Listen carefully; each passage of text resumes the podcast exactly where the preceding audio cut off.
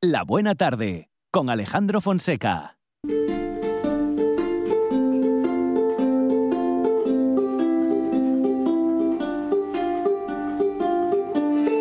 Dende el aledaño Astura la Astúrica Augusta, alcuéntrase el Castúo, el montañés o la Fala. Dende los godos a la francesada, el mirandés y el sanabrés van percorriendo el camino que taracen los ríos Nalón, Sella, Ebro o Duero. Aliente mil regatos de una lingua milenaria, la asturiana.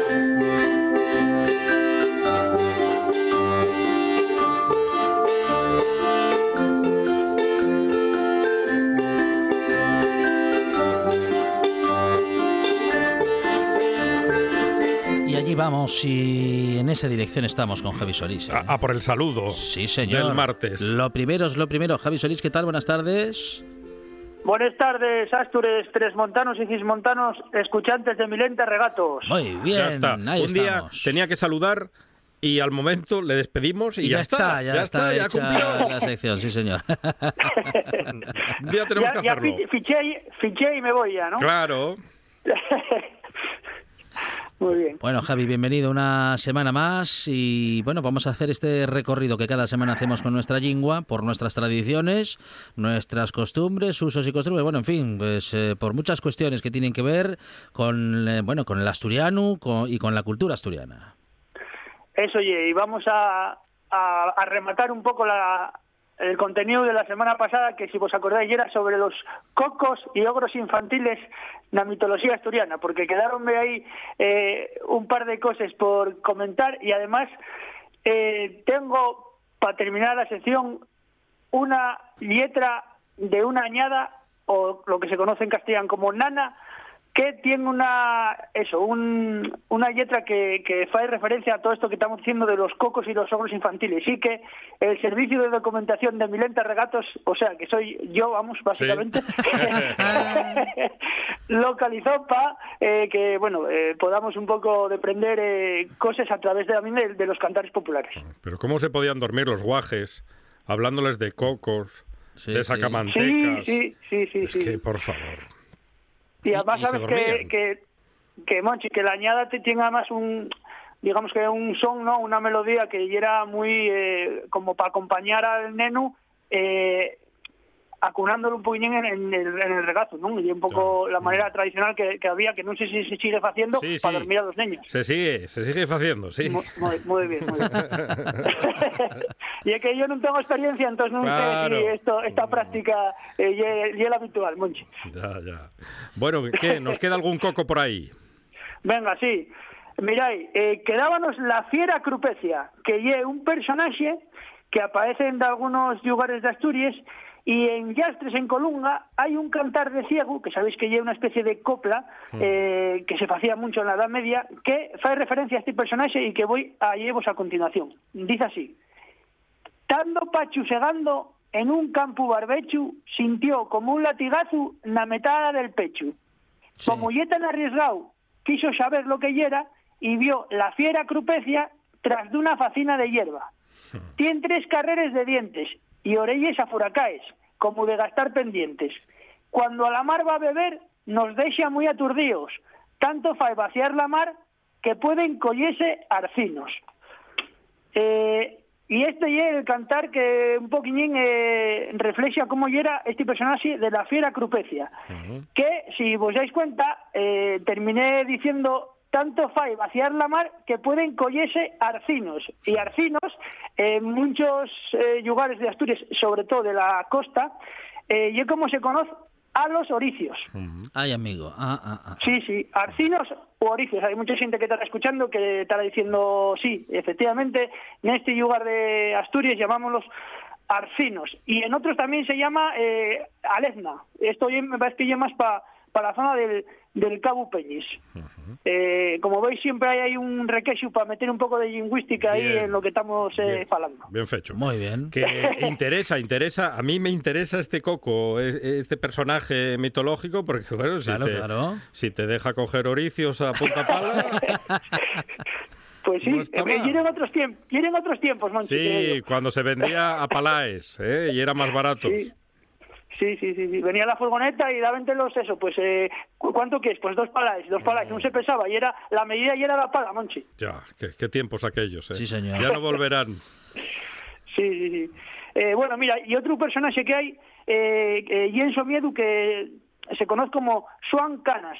Y este personaje de, decía en Miedu que vivía en el fondo de los pozos, donde afogaba a esas víctimas. ¿Y por qué eh, eh, existía este tipo de personaje? Bueno, porque en Somiedu sabéis que hay muchos llagos y una zona eso, pues que tiene mucho eh, este accidente geo- eh, geográfico y entonces se hacía para evitar que los niños pues asomaran a ellos, ¿no? Se decía que vivía Joan Canas, entonces para que no te, Claro. te hubieras cerca de ahí, pues eh, de, de esta manera era, eh, se disuadía a, a- a la, a la rapacería para que no estuviera cerca de los llagos.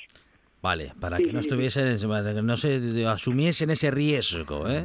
Sí. Efectivamente, Claro, Alejandro, por- porque muchas veces es una Sí. medida un poco preventiva. Sí, sí, sí, sí, sí, sí, porque por usted, si tú a un guaje, una guaja le dices, no vayas, que es peligroso, van igual. El guaje va. Va, de hecho va más. Sí. sí.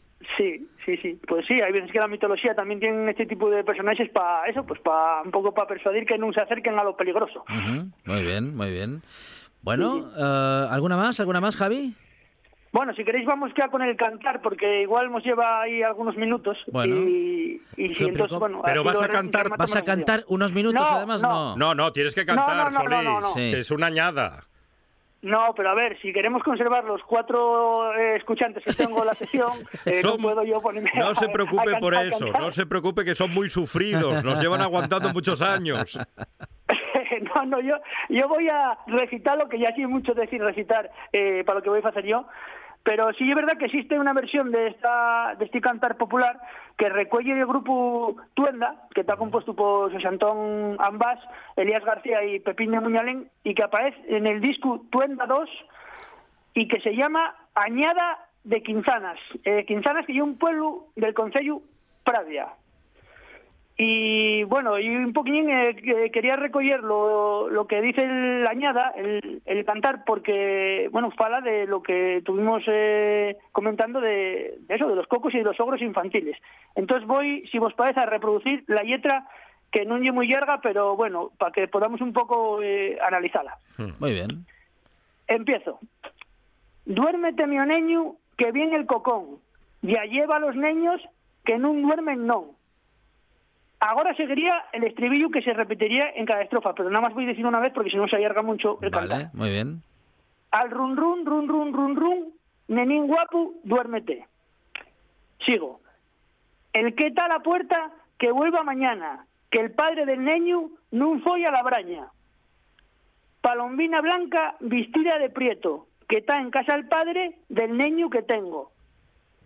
Este neñín guapo que no quiere dormir, y al pícaro sueño que no quiere venir. Si no te dormiste, dormirás ahora. ¿Qué tal padre en casa del niño que llora? Dúrmite, mi niño, tengo que faer, fregar la cacía, planchar y a coser. Bueno. Y este es el Estaba eh, metiendo, contenido de esta sí, añada de estaba Quintanas. metiendo presión al rapacín. Sí, Duerme sí. que tengo ya por Estaba- delante. Ya le faltaba solo decir, a ver si te duermes de una vez, sí. que tenemos más cosas que hacer aquí los demás. Además, eh, eh, si vos dais cuenta un poco la letra, eh, lo que... A ver, la, la- el labor de dormir a los niños siempre fue una cosa eh, que hacían las mujeres, ¿no? Y el paisano pues estaba trabajando fuera o a, otro, a otra xera, a lo que fuere, pero y era de algo eh, pues eh, propio, eh, gracias a Dios esto ya está cambiando con el paso del tiempo y en la actualidad, eh, que y era de las mujeres, ¿no? Y ahora ya pues non tiene que ver exclusivamente con, con ellas. Pero ella lo que hacía era pues que eh, y es mucho mayor que se durmiera el niño porque el padre podía estar en casa a que bueno tuviera ese tipo de digamos eh, eh, presión a que viniera el, el cocu o el ogro o el que fuera no y además al final ella pues ya como que cansa también de decirles cosas y están diciendo y que por favor que se duerma ya porque eh, hay que hacer muchas más cosas que estar Eso pues sí. eh, un poquín eh, contemplándolo a él, ¿no? Pues así las cosas y así una de esas, bueno, de esas nanas que nos acerca Javi Solís también de vez en cuando en esta buena tarde y en estos minutos en los que nuestra lengua y nuestras costumbres son protagonistas. Javi, muchísimas gracias, un abrazo. Un abrazo. Un abrazo, adiós, adiós. La voz en la noche en Asturias se llama Marcos Vega. Buenas noches, sean bienvenidos al espectáculo de la radio. Enseguida. Escucha RPA esta noche y mañana y pasado, noche tras noche. Un repaso a la actualidad de la jornada en Asturias con la mejor opinión, con los mejores colaboradores. Con la zona rural, ¿no? ¿Sabes que Asturias ahí está construida? Información, análisis, periodismo en estado puro. Noche tras noche, de lunes a viernes a las 9 de la noche en RPA, la radio del Principado de Asturias. La nuestra.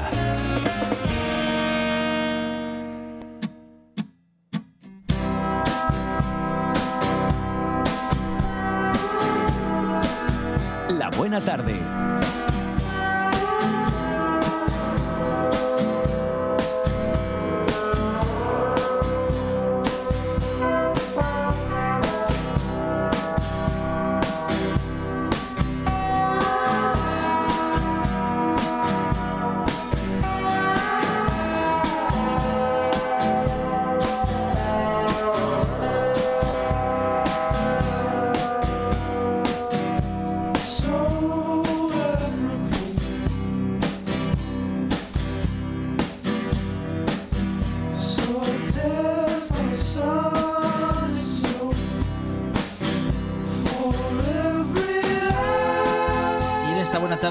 Nos acercamos ahora a estos minutos en los que nos acercamos a la, a la iniciativa.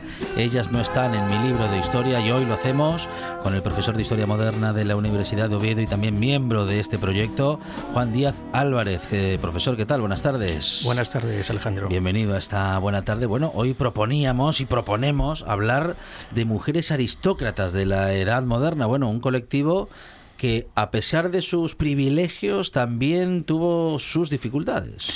Claro, pues la mujer en una sociedad eh, jurídicamente diferenciada como la de aquella época, pues tiene complicaciones, tiene dificultades, eh, además en una sociedad patriarcal más aún. Pero dentro del colectivo en general, eh, yo creo que la mujer aristócrata tiene ciertos privilegios de grupo, pero también por la situación económica que puedan llegar a tener dentro de sus familias o las que, con las que vayan a, a emparentar.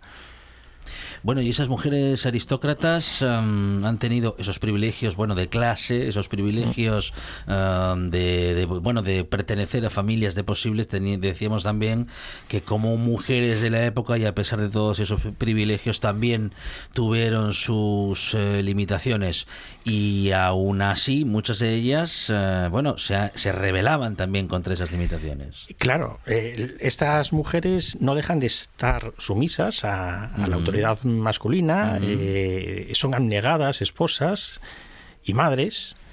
Y también son rebeldes, también son eh, tienen su, su espíritu guerrero si es necesario sacarlo, sobre todo en época de viudedad, en otras coyunturas, si tienen que defender los intereses de sus vástagos. Bueno, este caso y este, este potencial que nos eh, presentas ahora mismo, claro, nos hace hacernos eh, justamente muchas preguntas, porque esos privilegios que como mujeres pertenecientes a familias de composibles les hacían, vamos a decir, que disfrutar en, el, en aquella sociedad patriarcal en el momento de quedar solas, entre comillas, ¿no? Pero claro que para aquel momento, que para aquella sociedad, una mujer viuda era una mujer sola, una mujer que necesitaba, que tenía que tener a algún hombre cerca para que, bueno, para que le dirigiese su vida y su destino. Sí, pero no. Ajá. A ver, a ver. Eh, la condición de la viudedad, en, al menos en la corona de Castilla, era la situación jurídica para la mujer eh, que le daba mayor libertad. Ajá. Se la consideraba incluso como una persona entera. En los censos, las mujeres, si estaban casadas o dependiendo del hombre, hay veces que no contabilizan como una sola persona. Se la contabilizan como media eh, en, en ocasiones. Y, bueno, dependiendo también de la zona. Pero la viudedad es una situación en la que el derecho le reconoce su su, posición, le reconoce que puede ser propietaria, que puede administrar directamente su, su, patrimonio. Y otra cuestión es que dependa de una figura masculina para acudir a entablar pleito, para hacer diligencias administrativas, eh, etcétera. Y sí, y, y, aun siendo viudas, eh, dependían de una figura masculina para ese tipo de tramitaciones, digamos, para ese tipo de gestiones. Efectivamente, em, es la subyugación. Sí, sí, ¿y cómo funcionaba? ¿El Estado, le, digamos, le, nombraba un tutor? ¿Eso cómo funcionaba? No, no, no, no. Eh, eso, eh, ella si tenía que mm, entablar algún tipo de juicio o defender sus intereses, se buscaba a una persona o bien de su parentela, o bien eh, un, profesional. No, el Estado no, no dispone Un, mercado de, individuos. Sí, sí, sí, sí, claro, claro, claro. Sí, sí, sí, Pero las redes de influencia, eh, las, los individuos con los que están relacionados la familia, muchas veces son esas personas en las que se delega. Y esas mujeres aristócratas, eh, en, bueno, en su conjunto lograron cambiar muchas cosas, porque seguro que intentaron hacerlo. Bueno, en algunas ocasiones lo, lo lograrían. Vamos a decir como colectivo, con la, a partir de la mirada histórica, podríamos decir que ellas lograron, a partir de esa posición de privilegio, cambiar algunas cosas que aún con esos privilegios se le negaban por ser mujer? Bueno, cambiar, cambiar, mm, no creo que hayan, desde un punto de vista histórico, o que daría un estudio más, más en profundidad. Sí es cierto que según avanzamos en la cronología, en época de la Ilustración eh, hay una predisposición a una vindicación de la mujer, bien por ellas mismas o bien también por parte de algunos intelectuales eh, masculinos. Eh, la integración también en algunas instituciones del reformismo borbónico de la época en España, por ejemplo, o en, a nivel internacional eh, esa vindicación de la mujer desde el punto de vista intelectual en, los salones eh, literarios y la participación de derecho junto con otros individuos, eh, bueno, hace avanzar las ideas, hace avanzar una nueva forma de pensar, hace avanzar cosas hacia lo que va a ser la sociedad liberal, hacia el siglo XIX. Mencionaba antes, profesor, que una, una mujer no era considerada como una persona completa es si depende de un individuo. En un censo no, era en el una persona. No era, una era un individuo. Como, eh, como entera, no. Ajá. Eh, depende de un cabeza de familia, bien sea el padre, bien sea el hermano, bien sea eh, el hijo. Eh, depende de, siempre está dependiendo de, alguna figura eh, masculina. Por eso decía que la situación de viudedad muchas veces les daba cierta, cierto margen de maniobra por sí, por sí solas.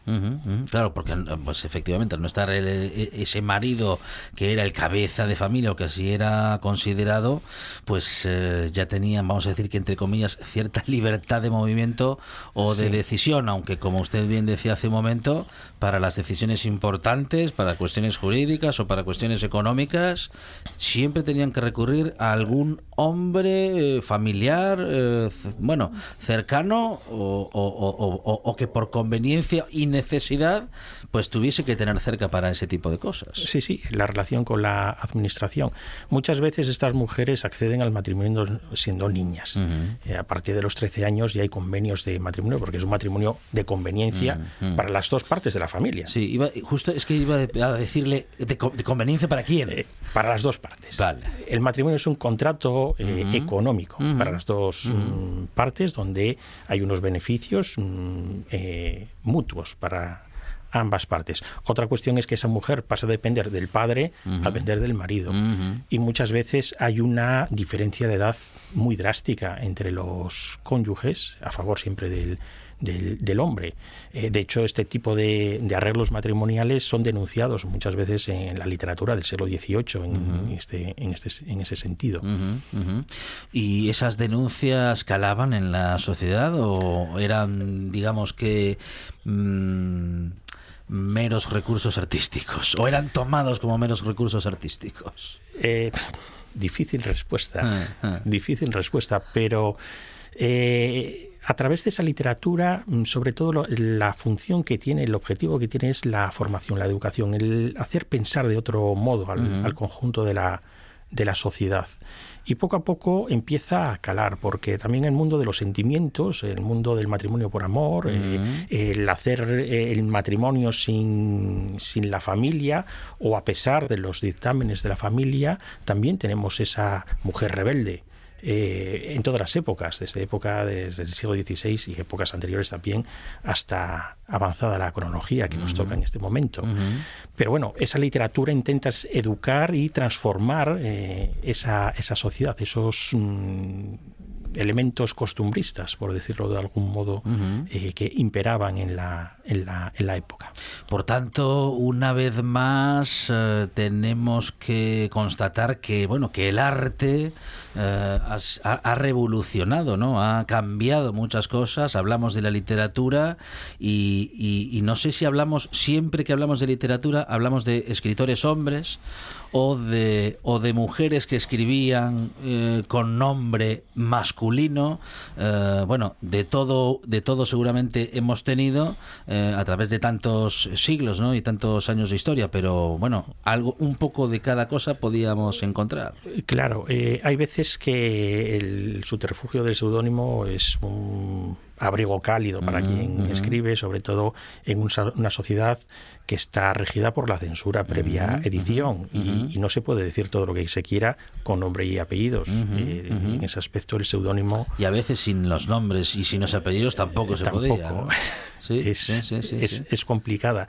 Una doble censura eh, previa edición y después que tiene que pasar los dictámenes de la Santa Madre Iglesia Católica que mm, de también para bien o rechace esas eh, publicaciones. No obstante, el mundo femenino, por ejemplo, en la España del siglo XVIII, tenemos a, grandes em, personajes que vindican la figura femenina, escriben como mujeres, no se ocultan y muchas veces llevan a cabo una labor también de traducción. Es decir, son personas que están educadas, están formadas, eh, en algunos casos son políglotas y tienen un vasto eh, campo intelectual. Bueno, esas mujeres aristócratas de la edad moderna son protagonistas hoy en la conversación que tenemos con Juan Díaz Álvarez, eh, profesor de Historia Moderna de la Universidad de Oviedo y también miembro del proyecto Ellas no están en mi libro de historia. ¿Faltan muchas mujeres aristócratas también en los libros de historia? Faltan muchas. Eh, faltan desde el punto de vista del colectivo, eh, falta desde el punto de vista individual. Eh, lo hablamos un poco en el ámbito de la nobleza, pero ya se lo llevamos al ámbito superior, al ámbito del Estado, al mundo de la monarquía, pues bueno, habría mucho que decir. La mujer no es una reina consorte, las va a ver titulares y muchas consortes van a gobernar en la, en la, en la sombra también. Es un mundo que hay que explorar, que ya se exploró y que... Mm, hay que incidir en ello. Nunca es suficiente. Que se ha explorado y que, se, y que seguimos explorando, pero que contar, contar, se ha contado muy poco. Poco, poco. Eh, sobre todo en el ámbito eh, académico, en el ámbito universitario es donde se conoce este tipo de indagación. Transmitirlo, difundirlo, mm, llevarlo a las aulas de, secundaria, por ejemplo, eso ya más, es más complejo. el, arco cronológico del curso, eh, las horas, el amplio programa, pues lo limita mucho, mucho más. Pero poco a poco mm, esperamos calar mm, eh, gota a gota. Sí, sí, sí, sí. Claro, porque vamos a decir que con bueno con el tiempo de que, del que disponemos en las horas lectivas, sumado a las pocas que posiblemente se le brindan a la historia, que incluso en algunos años de instituto eh, pues o tienes geografía o tienes historia y entonces estamos quitando más horas a las que ya hemos quitado de historia teniendo una una, una tan vasta, tan extensa, tan difícilmente abarcable historia como la que tenemos en Europa en general y en España en particular, claro, llegar a esos personajes que además son, vamos a decir que todavía poco conocidos, claro, no, solamente hay que bucear un montón, sino que hay que, convencer a un montón de gente de que esos personajes son importantes también o incluso son los más relevantes por encima de los que en realidad ya conocemos. Eh, sí, en muchos casos. En muchos casos, pero eh, eso incide también en la cuestión de que muchas veces esos libros de texto están sembrados de mm, estereotipos mm. obsoletos mm. Eh, que es necesario cambiar y que se están reeditando continuamente. Eh, hay que cambiar todo eso, hay que romper con ello, hay que eh, ir hacia, hacia adelante si me atrás. Bueno, bien, bien, bien. Seguro que todos los profesores y las profesoras quieren para su asignatura más horas, ah, pero nosotros desde esta buena tarde, sin ser parte, digamos, de ninguno de los colectivos, eh, preguntamos, eh, digamos que de manera mm, desinteresada, pero a la vez comprometida con, eh, bueno, en fin, con cierta, cierta necesidad que creemos que hay respecto de algunas asignaturas. Tenemos poca historia, vemos poca historia o posiblemente tengamos que elegir mejor el contenido que desarrollamos en el sistema educativo respecto de la historia? En mi opinión, yo creo que un poco de cada tenemos las horas que tenemos, tenemos que adaptarnos a, ellas. Eh, todos los, mm, los, profesores dentro de su disciplina demandan más horas para, para su disciplina, consideran que es insuficiente, que son necesarias más, más horas. Tenemos esas horas, hay que adaptarlas. Pero también es cierto que a veces esos temarios son extremadamente amplios mm. para eh, y poco realizables, mm. eh, poco mm. reales a la hora de llevarlas a las aulas. Porque el día, de, día a día en el aula es diferente, no son todos iguales. Eh, más aún en un centro bueno, de secundaria o de universidad. Eh, todos los días son diferentes. el alumnado ni, ni, el colectivo docente están iguales todos los días, ni a las mismas horas en un mismo día. Y eso también influye en el devenir de, la docencia, de la transmisión de, los conceptos, de las ideas, de llevarlo a una práctica, etcétera. Eh, tener entretenido, mm, en el mejor sentido, al, al, auditorio. Sí, captar la atención Efectivamente. Eh, contar, contar la historia y contarla de una forma, bueno, eso, que interese y lograr también ese, ese, ese interés. Claro que a veces los contenidos, digo, ayudan poco, porque, mm, bueno, a veces son aburridos. Hay, claro, hay algunas eh, son hay algunos relatos de historia que están muy bien y, y, hay otros que a lo mejor no tanto. Digo, pienso en la lista de los Reyes Godos y que tampoco sé yo si sirve para mucho en tanto, vamos a decir, que aprenderla de una manera correlativa y sin ponerle acontecimientos a cada una, a cada uno de esos personajes y ponerlos en un contexto histórico. Digo, estudiamos o seguimos estudiando todavía de manera demasiado estanca. Sin, sin relacionar, eh, digamos, hechos históricos con personajes y contar la historia, pues más como una historia. El, el proceso es fundamental. el hecho individual, eh, en algunos casos está bien, pero hay que difuminarlo en el, en el contexto, en el proceso, eh, la evolución de, de, los, de los acontecimientos. Eh, yo no soy eh, amigo de la mm, lista de los mm. reyes godos, eh, ni de la lista de los reyes en época moderna, etcétera, pero mm, soy más partidario de estudiar el proceso, los procesos. ¿Por qué se llega hacia causas y consecuencias desde múltiples ámbitos. Eh, yo creo que es lo, fundamental. Y intentar que eso cuaje en el, en el alumnado. De nada me sirve a que me repitan por escrito mm, algo que se encuentra en cualquier libro. Eh, hay que improvisar mm, un cuestionario un poco transversal también, que intenten enlazar porque no solamente se razona en matemáticas, también se puede razonar en historia conociendo los hechos, pues se puede razonar conociendo pues, acontecimientos eh, contemporáneos el porqué de algunas consecuencias, ¿no?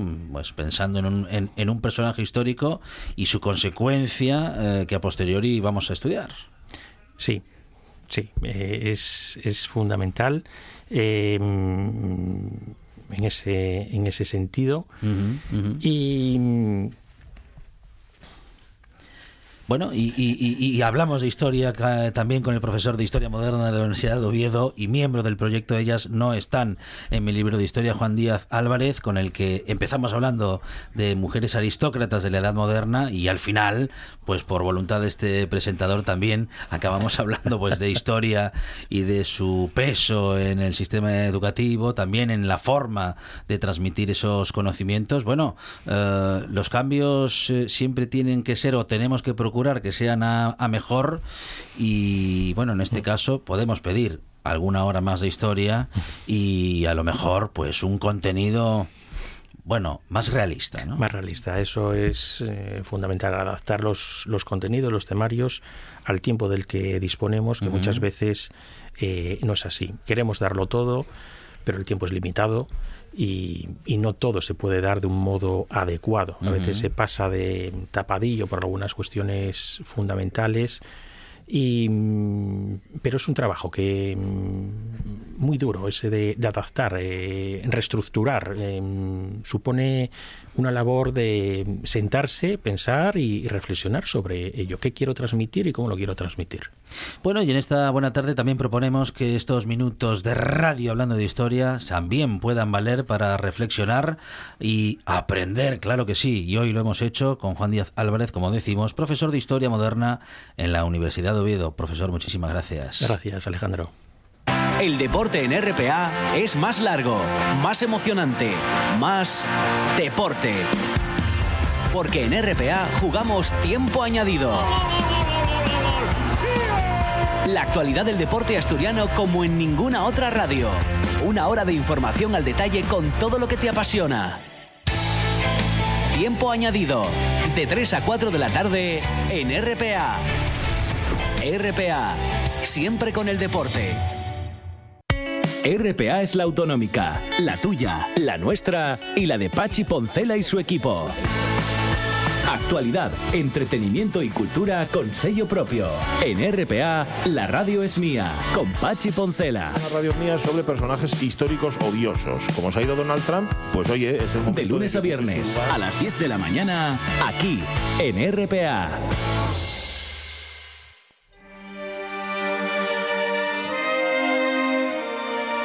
La buena tarde.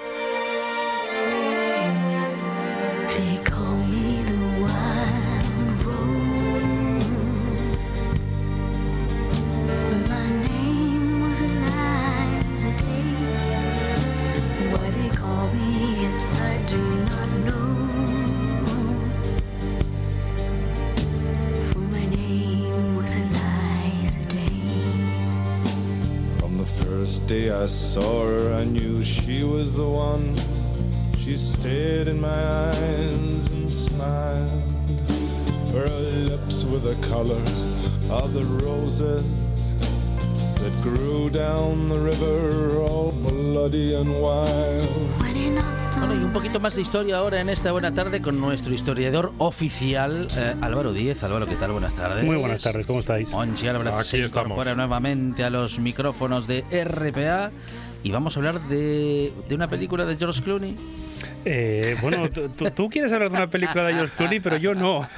Sal- sale muchas veces George Clooney en este programa. Sí, es verdad. Sobre gustos colores. Nada, no le gusta a George Clooney No, a no. Álvaro Díez.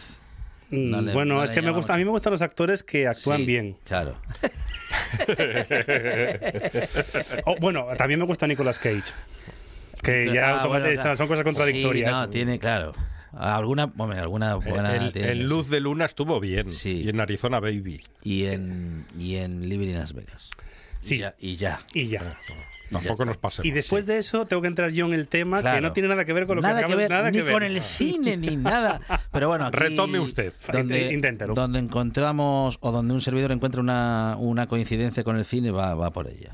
Bueno, bien. Salimos de ahí. Salimos y entramos en, en el tema de hoy. Muy Vamos. bien. eh, no sé si recordamos o sabemos que yo, aquí el, el- el- el que habla, Sí. le gustan algunas cosas de manera bastante clara. Vale. Uno es eh, los franceses, Sí.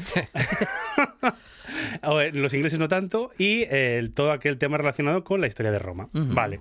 Hoy es 14 de marzo, Sí. mañana es 15 de marzo, es decir, mañana son los idus de marzo, Mm. el día en el que lamentablemente se asesinó a Julio César y lo que conocemos como el mundo hasta ese momento cambia. Con eso pretendo hoy hablar de... eh, Que eso lo, de- lo dijo eh, Lola Flores, ¿no? Idus de aquí, ¿no? En la Sí. boda de, si me queréis de idus, si me queréis idus. Sí, justo era justo eso, lo recuerdo perfectamente. Estaba Julio César y Lolita. La, perdón, Lola, Flores, Lola, perdón, Lola. Lola Flores, vale. Entonces, lo que quiero hablar hoy es un poco por encima de aquellos asesinatos eh, célebres que eh, cambiaron la historia. No asesinatos importantes que dejaron una- un impacto social y una huella, sino aquellos que sí, eh, si esa persona hubiese continuado viva, eh, a lo mejor el mundo podría ser un poco diferente. Por ejemplo, ¿qué es lo que yo entiendo que son asesinatos que todo el mundo puede tener en la cabeza, pero que realmente no cambió el mundo? Por ejemplo, en Estados Unidos, Sí. eh, Kennedy, eh, Luther el, King, El primero que nos vino a la mente. Luther bien. King, Ajá. Malcolm X, Sí. asesinatos que gente ya de una edad media, casi jóvenes, Sí. recuerdan, o por lo menos saben de... Ca- Casi jóvenes. Pero que realmente su fallecimiento, aunque sí es cierto que dejó una huella muy importante, no supuso un cambio. Por ejemplo, ¿qué sí supuso un cambio que recordamos todos las Torres Gemelas? Sí. que sí es cierto que supuso un antes y un después, en- hasta en algo tan básico como coger un avión y las tres horas que tienes que gastar en coger un avión y aparte, bueno, pues toda la desestabilización de, de Oriente Próximo. Vale. ¿Qué figuras vamos a nombrar y por qué considero eh, subjetivamente que han supuesto un cambio en la historia? Vamos a empezar en el, en el inicio de los tiempos, allá por el año 1183 antes de Cristo. Además, mira, rebobinamos al 1183. El asesinato del faraón Ramsés III.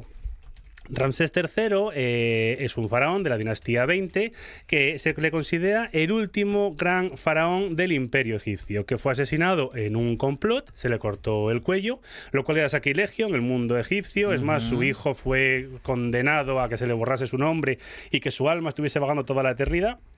Y una vez que cae este faraón, que estaba en la parte álgida de su reinado, se considera que a partir de ese momento todo es decadencia. Es eh, el último momento de máximo techo del imperio egipcio. A partir de ahí empezará a caer y seguirá teniendo en algún momento de destello, pero siempre a niveles inferiores.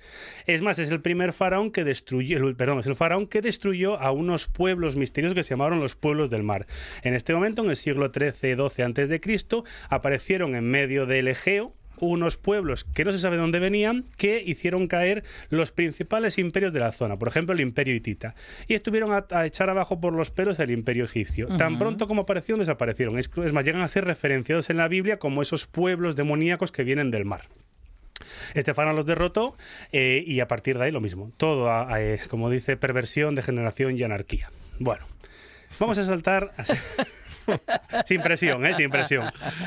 Vamos a saltar unos años más adelante. Vamos a saltar a, por el que hemos empezado a hablar, Julio César. Julio César, que fue asesinado en los idus de marzo del 44 a.C., en cristiano, 15 de marzo del 44 a.C., porque había gente que consideraba que el señor se estaba convirtiendo en un poquito demasiado tirano. Que estaba muy bien eso de ser dictador te- perpetuo de la República de Roma, pero lo de hacerse tratar y comportarse como un, mm, como monárquico, como un rey romano, no gustaba mucho. Entonces hubo cierta gente, entre ellos su hijo adoptivo, que consideraron que era- era la forma adecuada de acabar con un tirano, era apuñalarlo en el lugar supremo de representación de la República Romana, el Senado de Roma. Escena conocida por todos, bien leída, bien visualizada en el cine por un montón de imágenes. En un montón de películas hemos visto. Y todas medianamente buenas. O sea, Bastante bien, Hay que sí, reconocer que, la, mu- sí, sí. que la muerte de César siempre, cine- cinematográficamente, siempre se ha, se ha hecho bastante fácil. Bueno, ¿qué hubiese pasado eh, si César no hubiese sido asesinado en los idus de marzo? Bueno, pues al día siguiente de la reunión de los idus de marzo, es decir, si es asesinado el 15, el 16 de marzo del año 44 a.C., Julio César iba a iniciar una gran campaña militar para conquistar el oriente de Europa. Algo que se hizo mm, unos 50 años después. ¿Qué hubiese pasado si César ya mm, 50 años antes hubiese controlado una zona que posteriormente sería propiedad del Imperio Romano? Pues que a lo mejor Europa sería diferente o no. Pero sí es cierto que está claro que su ausencia supuso un cambio y es más, toda la estructura que supuso la muerte de César, como es la caída de la República Romana, todo lo que vino después se construyó a partir de esa excusa a favor o en contra de haber matado a Julio César. Eh, alguien en la Edad Media. No me convenció nadie. Entonces pasamos de. Bueno, hay uno antes de la Edad Media, que es una figura que, que añadí a última hora, que es Jesucristo. Claro. ¿Vale? Jesús de Nazaret. No voy a entrar en divinos y humanos. Es decir, Sí. pero si tenemos claro que en Mm. el año cero, que está muy bien eso de, fundar tu propia cronología. El año cero. El año cero, sí. eh, Parece de chiquito de la calzada. del eh, una figura nacida en la zona de, de Jerusalén es crucificada y eh, a partir de ese momento sus em, sucesores consideran que esa persona, sin entrar, es hijo de Dios. Esa corriente se va expandiendo por todo el Imperio Romano y eh, dos mil años después cambia el mundo. Y ya antes, pero bueno, a partir de la Edad Media, a partir de los 400 años después, ha cambiado toda la mentalidad del Imperio Romano. Mm, Mil años después es la mentalidad dominante de toda la Europa occidental. Dos mil años después seguimos viviendo de esos pozos y de esos lodos, sin entrar en el aspecto divino y humano. Mm, ¿Qué hubiese pasado si ese tal Jesús de Nazaret no hubiese sido crucificado o bueno, pues a lo mejor hubiese pasado otra cosa, o a lo mejor eso, pues tendríamos ahí la religión de Tulu. Eso ya cada uno puede hacer lo que quiera. En la, como en la Edad Media no encontré nada. Pero entro- no, pero no lo sabemos. no sabemos. Y, No como, y como yo no estaba ahí Sí. y todavía no, no ha aparecido la máquina para regresar al pasado, en el cual yo me presentaría voluntario, pero Sí. no todavía no lo acaban de encontrar. Pero hay un TikToker que dice que viene del futuro, del año Él, que él viene del 2671. 2600 y trae lejía. Eso te pasa por, por ver TikTok. No, no, es que sale, no, ya sale en los periódicos serios. Sí, sí. También hablan de este señor. Hoy salían los Creo que periódicos periódico- en este programa y en los periódicos serios. También. En, al- en algunas noticias de los periódicos serios se llama oxímoron. Noticia, periódico serio y TikTok Qué- junto hace qué- una combinación qué pésima. perverso es, Hoy, sí, hoy, vengo juguetón. Bueno, como no encontré nada en la Edad Media, me voy al siglo XVIII y me voy a Luis XVI. Ujú. Que tuvo, bueno, pues a Luis XVI se le indigestó un poco el acero y se le cayó la cabeza. ¿Por qué? Bueno, pues porque en un momento... Porque estaba afilada. Estaba muy afilada y además es que cuando se te pone algo en la garganta, como no lo sí, cuides, sí, siempre te sienta mal. Vale. Eh, la monarquía absolutista de la Francia del siglo XVIII, bueno, pues estaba más preocupada de otras cosas que de solucionar la crisis económica. Hmm. El pueblo se rebotó y el pueblo decidió que los culpables eran los de arriba. Como tiene que ser. Yo- y no solo eso, sino que debería, aparte de ser responsables, hacerles pagar por ello. ¿Por qué nos caen bien los franceses? Pues con- por cosas como esta. Bueno, depende qué parte de la historia, sí. Entonces, eh, el- la par- los de arriba dijeron, bueno, vale, no somos absolutistas, sino que ahora somos una monarquía parlamentaria. Pero, eh, mientras tanto, voy a llevar a mis amigos aliados para intentar eh, que entren en Francia, maten a todos los revolucionarios y que Mm. todo siga como si nada. Y le pillaron. Le sometieron a un juicio, evidentemente que es un juicio político, aunque que fuese con garantías democráticas y se decidió que la forma de que la Francia revolucionaria progresase era cortándole la cabeza a Luis XVI. Y progresó. Bueno, progresó unos años hasta que la República cayó, llegó el imperio y aquí pasó como si nada. ¿Qué hubiese pasado si Francia hubiese iniciado un camino no tan revolucionario, sino más de transición? Y una palabra que, bueno, Ujú. pues que a lo mejor la, sabía que iba, a pasar muy bien. Que a lo mejor la Europa que hubiese surgido de este momento sería muy diferente. Eh, y claro, una vez que cae Luis XVI, pues todos los nobles, toda la aristocracia, toda la alta nobleza, y luego incluso los propios que les juzgaron fueron, fueron cayeron bajo la guillotina como una figura como Robespierre. Avanzamos un poco en el tiempo. Alejandro II de Rusia. Ah, mire, qué, qué- qué bien le quedaría ese nombre La a verdad. Alejandro Fonseca. Ya. Alejandro II de Rusia. Ya. En la buena tarde. O ahora mismo Alejandro Romanov. Alejandro III De la Felguera. De la Felguera. Bueno, eh, eh, en un momento en el que Rusia estaba hacia 1870, estaba pensando qué hacer, si continuar con una mano dura completamente absolutista o empezar a hacerse un poquito aperturista porque el pueblo estaba también bastante quemado, Alejandro II es una, un faraón, pero un faraón, madre de Dios, es un zar sí.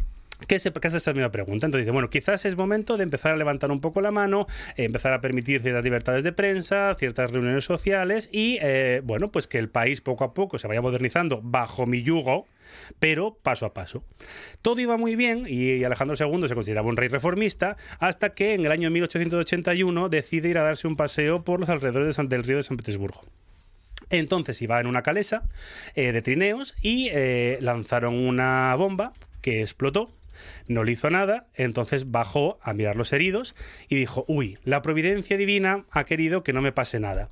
Y entonces otro de los que estaba por allí dijo, "Ch, no cantes victoria y estas típicas bombas de dibujos animados de Mortadelo y Filemón, que era una bola con un montón de puntas, la lanzó rodando como si fuese una bola de baloncesto, una, una bola, estrelló, se estrelló contra su tobillo, explotó, y entonces, pues de Alejandro II pasó a ser Alejandro I porque solo se conservó la, la mitad del cuerpo. Su hijo que estaba presente. Era Alejandro y medio. Alejandro y medio, efectivamente. Su hijo que estaba presente, que era, fue el futuro Alejandro III, padre de Nicolás II, pues decidió que a lo mejor que su padre hubiese sido tan reformista fue lo que provocó que le hubiesen matado. Lo cual hizo que eh, la Rusia de finales del 19 fuese un pelín conservadora para el gusto general del país, lo que llevó a que Nicolás II no se entendiese con su pueblo y apareciesen unos señores rojos y fusilasen a toda la familia imperial y eh, de entre 1918 y 1991 cambiase tanto el mundo como para que pareciese una cosa que era la URSS. Sí, una cosa no. Bueno, una, una, un ente político. No, un país. Un país de, una organización política. País federal. Una, una agrupación. La Unión de Repúblicas Socialistas Soviéticas. Estuve a punto de poner la, la pero la, la, música, pero dije yo, no, otro día, otro día. Bueno. Qué gran himno tenía. Sí, eso es cierto. Otra figura eh, interesante, eh, Abraham Lincoln. Uh -huh. eh, Abraham Lincoln. Daniel Day-Lewis. Efectivamente, sí. O Abraham Lincoln, Cazador de Vampiros. Gran película que siempre defenderé en esta antena, uh -huh. aunque hay que entenderla. Eh, bueno, pues efectivamente Abraham Lincoln fue el que pues, bueno, se inició la guerra de secesión eh, americana, eh, luchó contra el sur, favoreció la libertad de, de, la gente de color, o como ellos mismos decían, los negros, es un término que utilizan en el momento. Uh -huh. Y en 1865, cuando estaba viendo una obra de teatro, pues alguien decidió que era buena idea pegarle un tiro por la espalda y eh, muere, muere, muere, un mito. No cambia el mundo, es decir, el mundo no cambia, pero uh -huh. sí es cierto que es uno de los mitos fundacionales del Estado, del Estado americano. Uh -huh. eh, la, la, independencia de las 13 colonias, el asesinato de Lincoln, la Primera Guerra Mundial, la Segunda Guerra Mundial, son hechos eh, hitos históricos que en un país como Estados Unidos se vertebra. Se convierte en un símbolo para el país. Efectivamente. No cambia el mundo, pero sí cambia el mundo americano. Por eso lo metí aquí. Eh, otra figura que sí cambia el mundo es el asesinato de Francisco Fernando de Habsburgo. Uh -huh. ¿Quién era Francisco Fernando? Bueno, pues era el heredero al trono del Imperio Austrohúngaro, una palabra hermosa que Berlanga y yo defendemos utilizar una vez a la semana, y que decidió que en el 28 de junio de 1914 era muy buena idea bajar a Belgrado a ver unas maniobras militares sin escolta. Eh, no acabó muy bien la bajar cosa. a Belgrado sin escolta siempre ha sido peligrosísimo. Hasta en época de Tito. Sí, sí. Bueno, ¿qué pasó? Pues eh, fue a ver los militares, eh, es una recta que lleva al ayuntamiento, por el camino lanzan una bomba, hace un poco de pushing ball, placa la bomba, la tira al río, mata a otros, pero a él no, va al ayuntamiento, se pilla un cabreo, con toda la razón, de mil demonios diciendo, encima que vengo a visitaros me lanzáis una bomba, uy, lo siento, no sabemos lo que pasa, a la vuelta dice, bueno, en lugar de ir a la estación y largarme de aquí, que ya he librado de una, decido que es buena idea ir a ver a los heridos, el chofer, claro, que dice, hostia, pero si yo solo tengo un programa, no claro. se, se, confunde de calle y una figura como Gabrielo Príncipe, que estaba uh -huh. comiendo un bocata después de haber fallado el atentado, se encuentra con Francisco Fernando de frente. Saca la pistola, pega dos tiros, mata a él y a su mujer, eh, se empieza a que no hay huevos, a, a liarla y se acaba provocando una cosa bastante desagradable que es la Primera Guerra Mundial que provoca unos 60 millones de muertos. Lo cual cambia al mundo el asesinato de un señor. Entramos en el siglo XX y son tres los que yo he nombrado un poquito extraños, ya lo digo. A ver. Gandhi, Sí. año asesinado en el año 48. Sí. Eh, Gandhi, eh, aunque si alguien no ha visto la película de Ben Kisler, sí, eh, sí, la, aunque son tres horas de película, mm. yo en, la recomiendo. En Antena 37. Siete horas. Ah, siete sí, horas, siete, horas. horas. sí, sí. Bueno, y en, y en, plataformas tres y media, o sea que tampoco pasa nada. Bueno, eh, pues es una persona que inicia una corriente de no violencia que acaba provocando la independencia de la India británica, con un pequeño matiz que es que la India se separa entre India y Pakistán lo cual a los nacionalistas hindúes no les sentó muy bien. Entonces le convirtieron en responsable y eh, este hombre que había dedicado toda su vida a la no violencia a conseguir la paz entre hindúes y musulmanes es asesinado, por tanto, eh, todas las buenas, Pakistán y Bangladesh, eso se va a tomar por saco, y todas las buenas relaciones que cultivó durante 40 años, su asesinato en el año 48 lo echaron todo a perder. Eh, un poquito más en esa un poquito más adelante, perdón, más atrás, Reinhard Giedrich. Eh, el carnicero de Praga. un señor muy majo también, eh, mano derecha de Himmler, que a su vez era mano derecha de Hitler, que se consideraba el ario perfecto.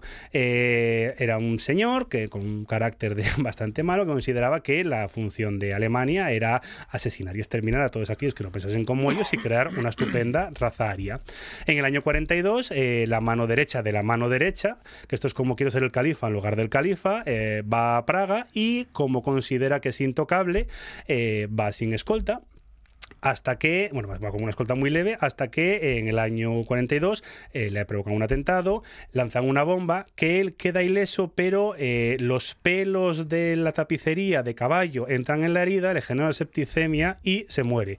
No lo matan los nacionalistas de Praga, sino que le muere un pelo de caballo lo cual también provocó que Hitler y Himmler se lo tomasen bastante mal y se dedicasen a exterminar a todo el mundo que pillasen por delante. ¿Qué hubiese pasado si una figura tan fuerte como Hitler eh, hubiese tomado el control de la guerra en unos momentos en la cosa empezaba a complicarse? Mm. era un militar de carrera, era una figura absolutamente sádica y sin escrúpulos, eh, y a lo mejor, bueno, pues eh, esta Alemania que estaba ya perdida y desnortada, pues a lo mejor con unas figuras fuertes hubiese cambiado un poco. O no, eso nunca lo sabremos. Y terminamos con Isaac Rabin que nos acordamos de Isaac Rabin, que quién era, en el año fue asesinado en el año 95, eh, fue el último intento serio de firmar un acuerdo de paz mm, objetivo y realista entre eh, Israel y lo, Palestina o lo que ahora llaman territorios palestinos, pero pues ya quitándole la entidad. Eh, se firmaron los acuerdos de Oslo con Bill Clinton, eh, parecía que todo estaba muy bien. ¿Qué es lo que pasa? Hubo alguno que no estuvo excesivamente de acuerdo, le pegaron tres tiros de las que estaba yendo de la reunión a, su coche, falleció y, como siempre, del camino al cementerio está lleno de buenas intenciones. Una vez que Rabin fue asesinado, la culpa fue tuya, la culpa fue mía, la culpa fue tuya, fue la culpa fue mía, y desde el año 95 hasta hoy, 2023, no solo no ha habido ningún nuevo intento de firmar la paz en territorio Mm, bonitos, pero con unas disputas permanentes, sino que la cosa se ha ido un poquito a, peor. Entonces, lo último que yo he encontrado, como, que se me ha ocurrido a mí, a lo mejor luego pienso y se me ocurre otro, como eh, esos hitos que suponen que a lo mejor el mundo no podría ser peor. Porque decir, si por ejemplo el, el, nazi Heydrich hubiese ganado, a lo mejor el mundo sería peor. Pero bueno, sí el mundo sería diferente a lo que tenemos hoy. Y a veces hay personas que sí su propia personalidad y su propio momento histórico mm, tienen la oportunidad de cambiar el mundo. Y el 11 de septiembre aquel de 2000, de 2001, Uno, de 2001, que seguro que se acuerda de ese día perfectamente dónde estaba, sí, como todos, sí, sí, sí, Pero digo que sin haber habido, vamos, el asesinato de una figura eh, internacional. Sí, pero bueno, ahí, decidí, ahí conscientemente decidí que Bin Laden no se merece estar en ningún sitio histórico ilustre. Bueno, pues eh, hechos históricos, um, magnicidios que cambiaron la historia del mundo.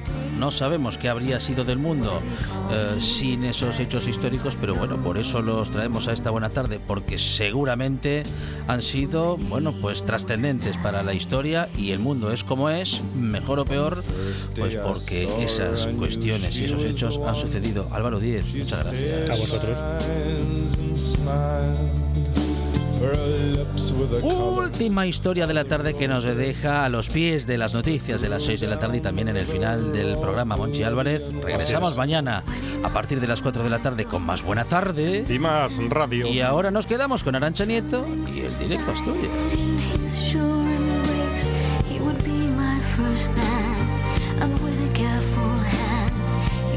at the tea.